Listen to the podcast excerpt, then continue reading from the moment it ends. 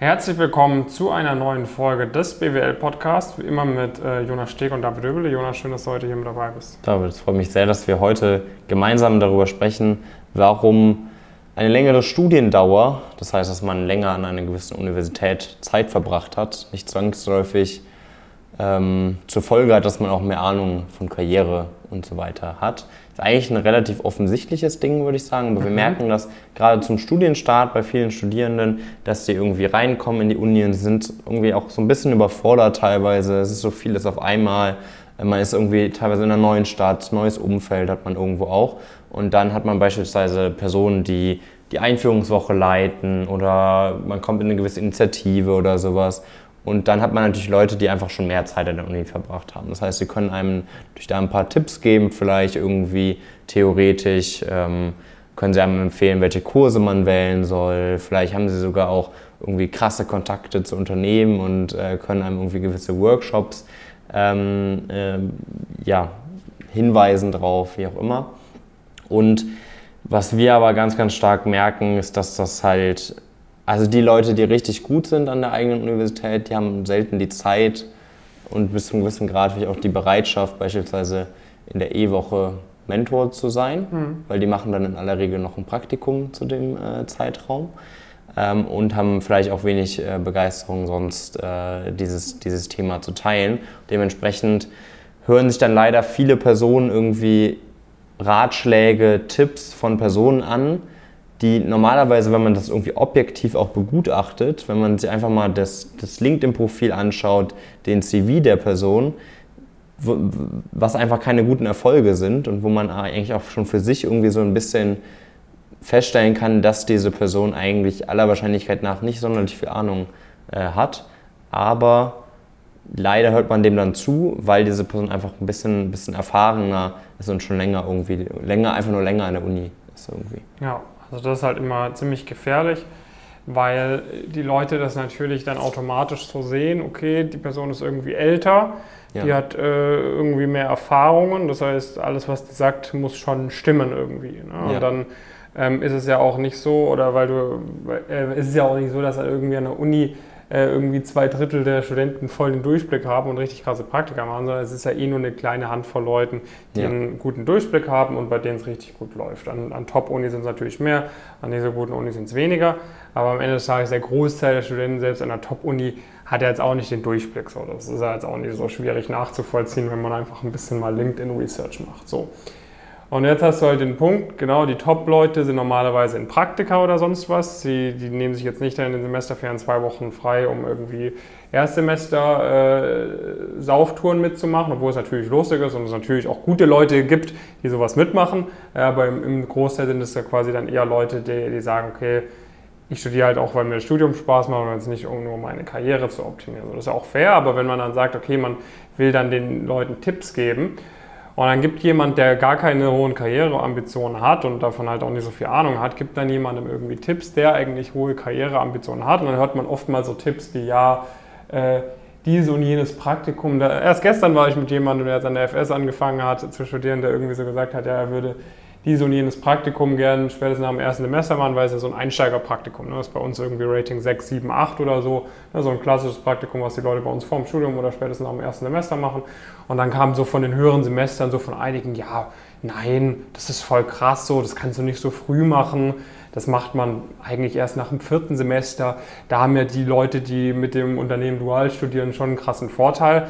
Und dann merkt man halt so, okay, so, ne, das wissen, unsere Leute wissen das halt auch direkt und wissen dann halt so, ja, okay, ist jetzt vielleicht dann nicht, nicht so akkurat, äh, was die Personen behaupten. Und da muss man halt aufpassen, weil ja niemand da dann eine Gegenmeinung zu abbildet. Ne, die Erstsemester so, die vielleicht den Durchblick haben, weil sie teilweise auch bei unserem Coaching sind, die sagen so, okay, ich will es mir jetzt nicht direkt mit so einem Dritt- oder Fünftsemester verscherzen und ah, dem sagen, was Sache ist.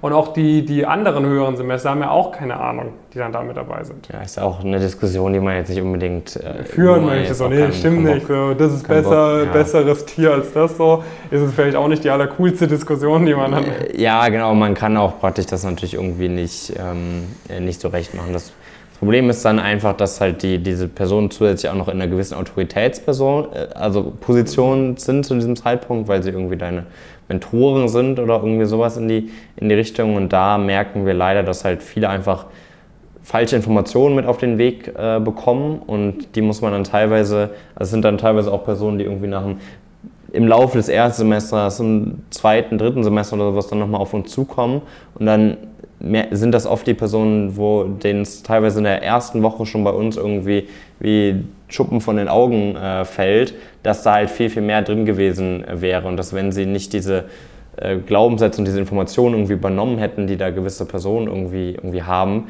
die aber leider wenig Ahnung haben und vielleicht auch einfach nicht die, die Ziele und die Ambitionen äh, haben, wie man, wie man selbst, ähm, die dann die entsprechende Meinung irgendwie geprägt haben. Und das ist halt wirklich sehr, sehr gefährlich, muss man sehr, sehr stark äh, aufpassen. Was ich da wirklich empfehlen würde, also ich würde mir nicht empfehlen, auf, auf irgendwelche Diskussionen mich einzulassen, das ist auch nicht, auch nicht erforderlich. Ähm, aber ich würde auf jeden Fall mal einen Background-Check von den Personen machen, die das so, die sowas dann erzählen, von denen man sich Tipps holt.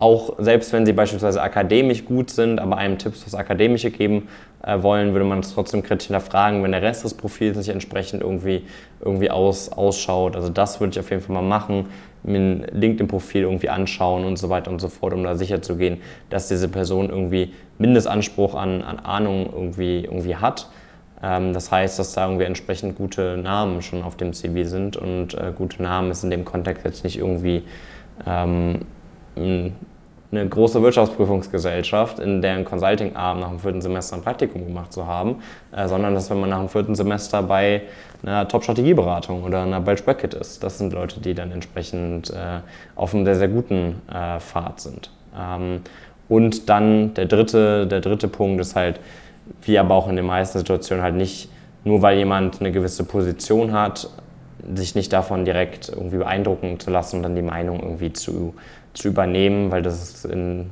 sehr, sehr oft in sehr, sehr vielen Lebenssituationen sehr gefährlich, in dieser aber auch.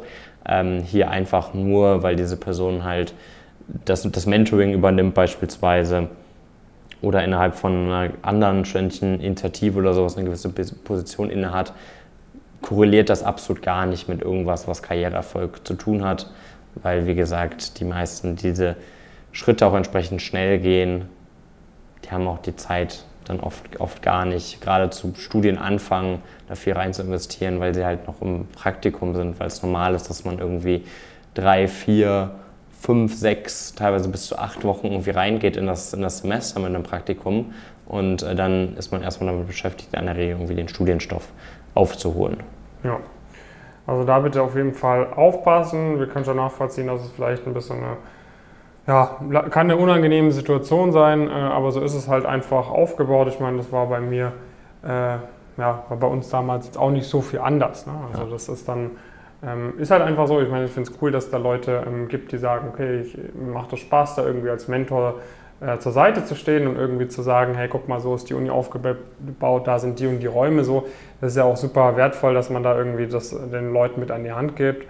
Äh, aber dann, ähm, ja, was Karrieretipps angeht, äh, sollte man auf jeden Fall sich das gründlich angucken, von wem man da die Tipps annimmt, äh, weil wir es halt leider oft mitbekommen, dass da Tipps gegeben werden, die äh, nicht ganz so stimmen und dann sich oftmals Leute gar nicht zutrauen, gewisse Bewerbungen zu machen oder vieles vielleicht auch mal ein bisschen zu locker nehmen und dann halt am Ende des Tages dastehen und, es, und doch halt höhere Ziele haben als ihre damaligen Mentoren ähm, oder höhere Leute in irgendwelchen höheren Positionen, irgendwelchen Initiativen ähm, und sagen, okay, ich hätte mir eigentlich schon gewünscht, hätte ich X, Y, Z gemacht, aber ich habe das halt verpeilt. Ähm, weil mir nicht bewusst war, wie wichtig das ist. Von dem her schaut, dass ihr euch da auf jeden Fall eine zweite, dritte Meinung abholt.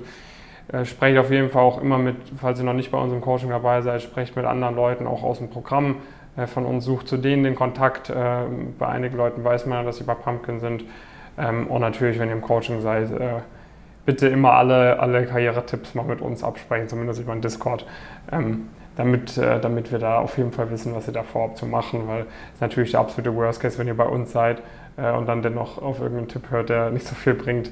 das da würdet ihr euch sehr darüber ärgern an ein bis zwei Semestern. Das heißt, macht das bitte auf keinen Fall. Ja, ansonsten wünsche ich euch natürlich trotzdem viel Spaß irgendwie in den ersten Wochen vom, vom Studium. Ähm, und äh, ja, auch die Leute irgendwie, die sagen, okay, ich bin jetzt irgendwie im dritten, vierten Semester, ich mache jetzt irgendwie Mentor. Ähm, aber ich sage, okay, jetzt, äh, vielleicht habe ich bisher noch nicht so wirklich viel so in Karriererichtung gedacht, aber mich hat es jetzt irgendwie gepackt.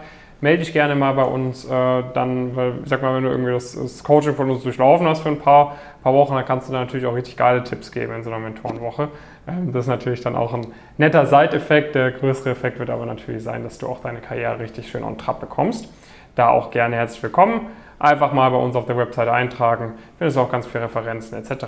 Vermutlich auch von ein paar Leuten von deiner Uni.